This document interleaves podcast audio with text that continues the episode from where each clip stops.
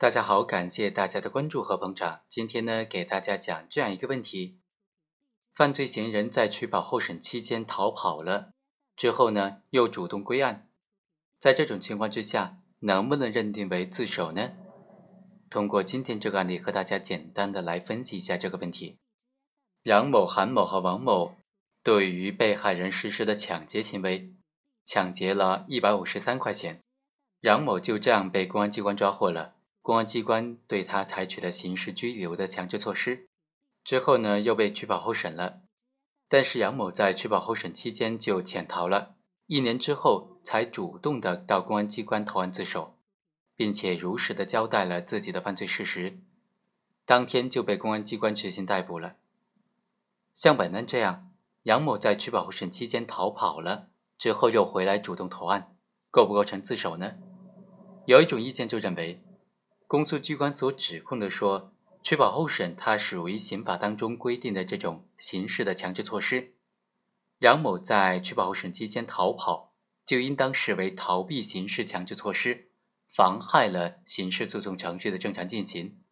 他后续的投案行为只能够作为量刑的酌情的情节，不能够认定为自首。杨某的行为既不符合一九九八年最高院出台的。关于处理自首和立功具体应用法律若干问题的解释当中所说的这个，尚未受到讯问，未被采取强制措施时，主动直接的向公安机关、检察院或者法院投案，也不符合说犯罪之后逃跑，在被通缉追捕过程当中主动投案的，所以不构成自首。另外还有一种意见认为，本案当中杨某虽然在取保候审期间。因为惧怕刑罚而逃跑，但是在司法机关对他采取措施将他控制之前，他基于自己的自由的意志，就主动向公安机关投案，这应当视为主动投案。杨某的行为不仅节约了司法资源，而且应当和被抓捕归案是有所区别的，应当视为说杨某主动悔过接受审判，而且他如实的供述自己的罪行，应当认定为是自首。综合来看呢，我们认为杨某这种行为显然是不能够构成自首的。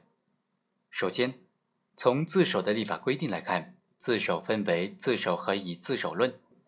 一般自首呢，是指刑法第六十七条规定的，犯罪以后自动投案，如实供述自己的罪行。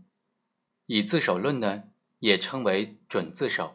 是指刑法第六十七条第二款规定的，被采取强制措施的犯罪嫌疑人、被告人。和正在服刑的罪犯，如实的供述司法机关还未掌握的本人的其他罪行，这种情况就以自首论。所以啊，成立自首必须同时具备自动投案和如实供述自己的犯罪行为两个条件。最高院在司法解释当中就明确规定，所谓自动投案是指犯罪事实或者犯罪嫌疑人、被告人未被司法机关发觉，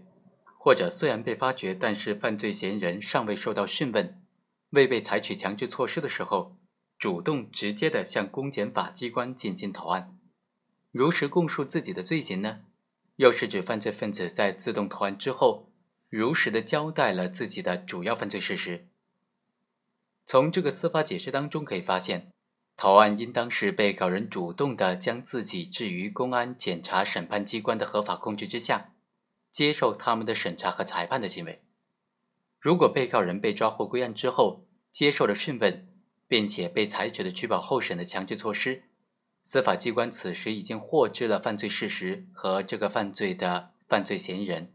并且告知了他在取保候审期间应当履行的保证到案的义务，但是被告人却逃跑了。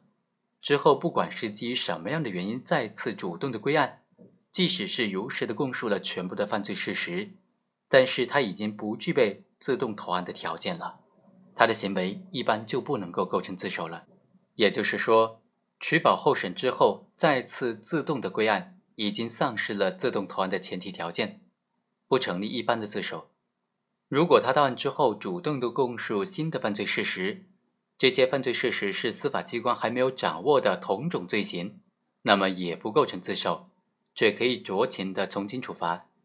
如果他供述的是司法机关并没有掌握的不同种的罪行，那么就可以以自首论。在本案当中，从法律规定的角度上，杨某在被采取强制措施之后又主动归案的行为，不能够认定为自首。第二，一九九八年最高院出台的关于处理自首和立功具体应用法律若干问题的解释当中规定，犯罪以后逃跑，在被通缉追捕过程当中主动投案，其中的犯罪之后逃跑是指归案之前的行为，而取保候审之后潜逃是已经是归案之后的行为了。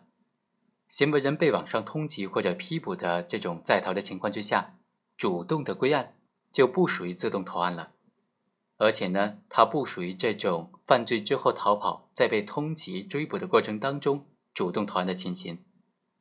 而且这个司法解释明确规定，自动投案就是指犯罪事实或者犯罪嫌疑人尚未被司法机关发觉，或者虽然被发觉，但是犯罪嫌疑人尚未受到讯问。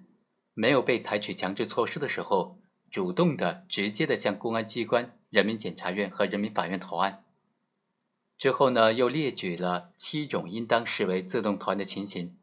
这就包括犯罪之后逃跑，在被通缉追捕的过程当中主动投案的这些特殊的情形，本身都是属于这种符合司法解释规定的这个自动投案的前提条件了。也就是说。犯罪事实或者犯罪嫌疑人尚未被司法机关发觉，或者尚未受到讯问，未被采取强制措施。所以，像本案这样被告人已经接受了讯问，或者已经被采取强制措施期间，违反了法律规定、畏罪潜逃的，自然就不构成自首了。第三，从自首的立法精神来看，国家设立了自首从轻处罚制度，它是为了鼓励犯罪分子主动的投案。积极的改造，节约诉讼成本，而犯罪分子在取保候审期间潜逃的，违反了法定义务，不仅延误了诉讼，还会导致增加追捕缉拿的司法成本。更严重的是啊，如果被告人在这种情况之下还能够被认定为自首的话，那么在量刑上就会出现矛盾了。在取保候审期间，如果没有逃跑，就按照正常的量刑情节来量刑。而有逃跑的行为之后再投案的话，还可以从轻或者减轻处罚，在结果上就会出现不公平的情况，这也和公众的认知是相悖的，而且可能会引发犯罪分子钻法律空子的这种可能，人为的制造自首，